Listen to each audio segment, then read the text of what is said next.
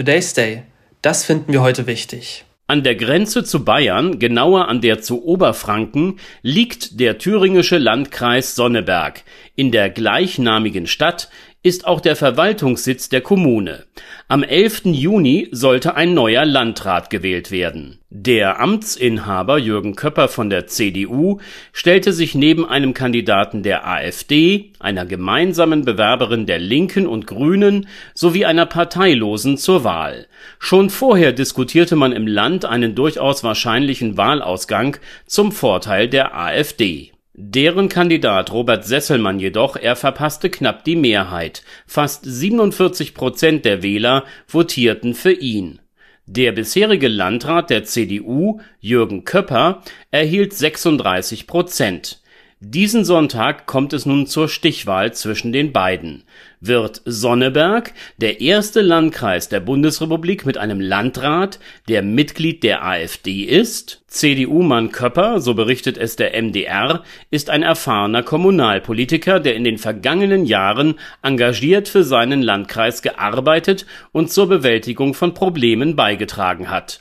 Für ihn geht es jetzt um sein Amt und dafür kämpft er persönlich, sucht die Wähler zu Hause auf.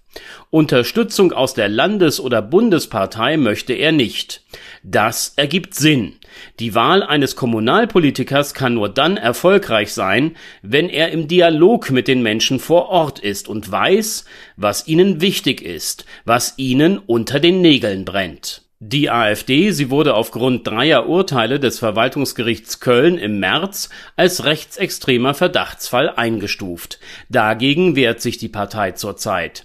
Die von Kandidat Robert Sesselmann im Vorfeld des ersten Wahlgangs besetzten Themen sind populistischer Natur. Sach statt Geldleistungen für Asylbewerber. Der Euro soll abgeschafft werden, ebenso die Rundfunkgebühren. Holperig in Sachen Verfassungsverständnis ist die Aussage des Juristen, der auch Mitglied des thüringischen Landtags ist, dass man Politiker brauche, die sich nicht alles aus der Bundesregierung gefallen lassen. Gestern nun die Meldung, dass gegen den AfD-Kandidaten von der Thüringer Polizei ermittelt wird. Nachlesen kann man das im Polizeiportal. Es sei zu einem Wortgefecht zwischen zwei mit der Anbringung von Wahlplakaten befassten Männern gekommen. Der polizeiliche Staatsschutz sei eingeschaltet worden, der Kreiswahlleiter des Landkreises Sonneberg zudem über den Sachverhalt informiert. Der Spiegel meldete, Sesselmann habe einem CDU-Wahlhelfer vorgeworfen, dass dieser sich an den AfD-Plakaten zu schaffen gemacht habe. Er, Sesselmann, wisse, wo der Mann wohne.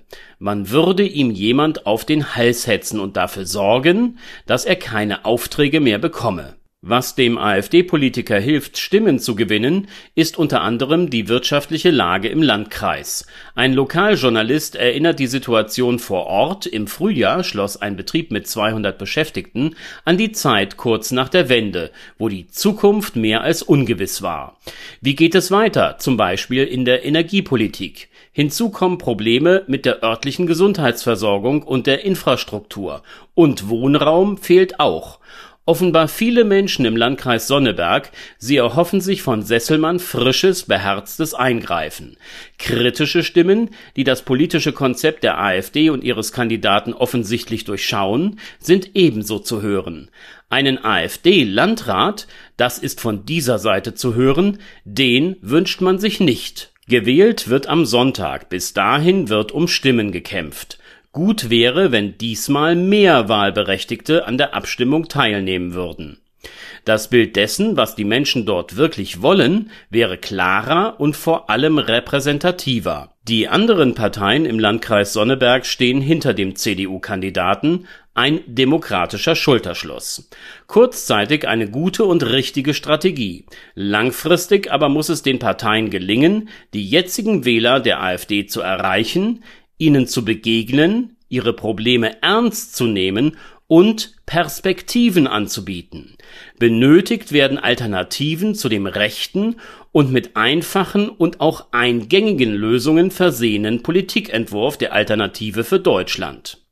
Ansonsten besteht die Gefahr, dass die Populisten weiterhin Zulauf erhalten und irgendwann regieren. Today's Day, ein Projekt von netkiosk.digital.